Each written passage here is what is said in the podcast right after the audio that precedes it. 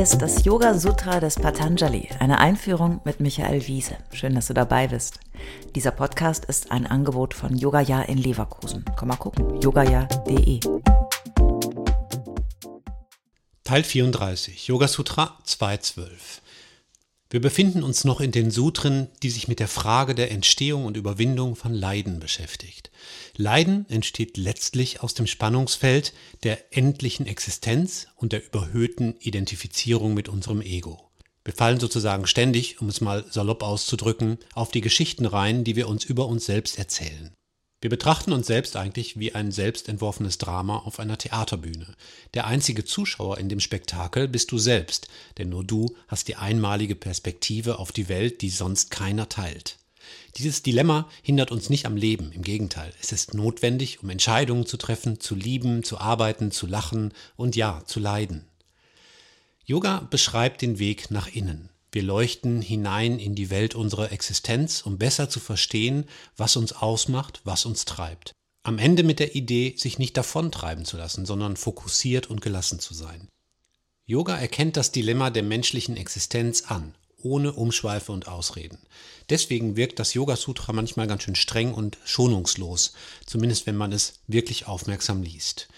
Die Kleshas, die störenden Kräfte, die uns an der Befreiung unseres Geistes hindern, sind existenziell und bei allen Menschen da. Die Selbsttäuschung, Wut, Begierde, Todesangst.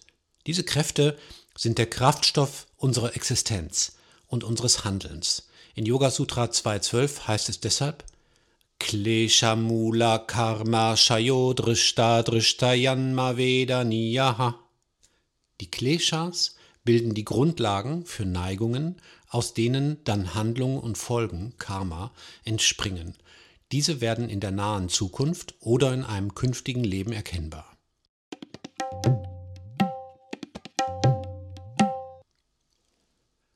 Es ist widersprüchlich. Wir wollen, wie wir in der letzten Folge gesehen haben, die Kleshas durch Meditation und Versenkung eigentlich nicht unnötig nähren, um sie abzuschwächen.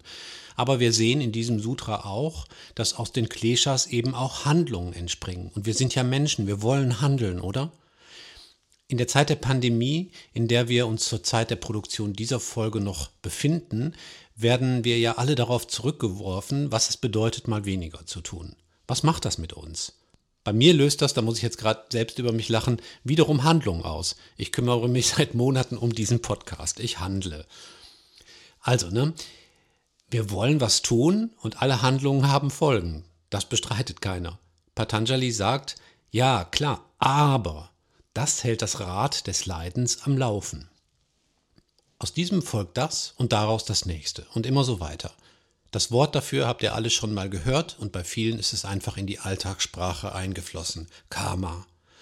Beispiel. Zu mir sagte neulich jemand, ach, bei mir spinnen die Computer immer und sie wollen nie das, was ich will. Das ist sicher mein Schicksal, das ist mein Karma. Tja, das Wort ist so in unsere Sprache geflutscht, aber wir benutzen das Wort falsch. Karma ist nicht Schicksal oder so etwas. Schicksal ist etwas, was im Yoga nicht vorkommt. Schicksal ist aus Yoga-Sicht viel zu irrational und zu moralisch. Karma ist einfach die nüchterne Erkenntnis von Ursache und Folge. Solange wir das Rad der Handlung drehen, erzeugen wir Karma. Und die Quelle für diese Handlung sind eben unsere Kleshas, unsere Lebenstriebe. Das hat Konsequenzen. Manche sind sofort sichtbar und erfahrbar, manche erst in der Zukunft. Das steht in diesem Sutra. Herrlich. So wunderbar simpel, ohne Drama. Wenn ich dich jetzt anschnauze und beschimpfe, hat das unmittelbare Folgen. Du wirst sauer oder traurig oder eingeschüchtert oder aggressiv, was auch immer, nicht mehr in meiner Kontrolle. Die Konsequenz mag sein, dass wir in eine unangenehme Beziehung eintreten. Das wird mich davon abhalten, Yoga zu üben. Wenn ich heute im Supermarkt Fleisch von getöteten Tieren kaufe und esse, dann hat das Konsequenzen. Für das Tier nicht mehr, das ist schon tot, aber für das Leid zukünftiger Tiere, denn ich halte das Rad des Tieretötens am Laufen, für meine Gesundheit, für das Klima und und und.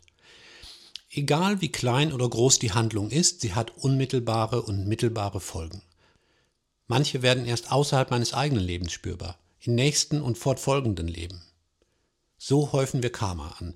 Die Idee, ganz viel tolles Karma aufzubauen, auf das man im nächsten Leben als besserer Mensch oder als Eichhörnchen oder weiß ich nicht was wiedergeboren wird, hat mit Yoga nichts zu tun. Karma ist an sich nichts Erstrebenswertes. Yogis wollen das Karma reduzieren, um vielleicht irgendwann das Rad des Leidens anzuhalten. Deswegen müssen wir uns um die Wurzeln des Karmas kümmern. Ja, genau richtig. Um unsere Kleshas, unsere grundlegenden Gefühle. Wir müssen an die Mula, die Wurzel des Übels. Muladhara Chakra, schon mal gehört im Yoga, ne? Da steckt auch das Wort drin, im Wurzelchakra. Die Yogis haben mit dem Wurzelchakra genau ein Modell entworfen, bei dem sie diese ursprünglichen, grundlegenden Gefühle und Themen körperlich in der Beckenregion verorten. Das passt. Nicht das hochfliegende, luftige, intellektuelle, sondern die Arbeit an den existenziellen Trieben des Menschen. Auch das ist Yoga.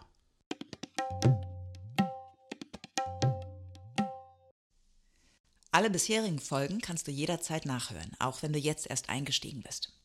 Hast du Fragen oder ein Feedback zu der Philosophie-Reihe, dann schreib uns gern oder kommentiere auf unserer Website. Dort findest du auch weitere Buchtipps und Empfehlungen.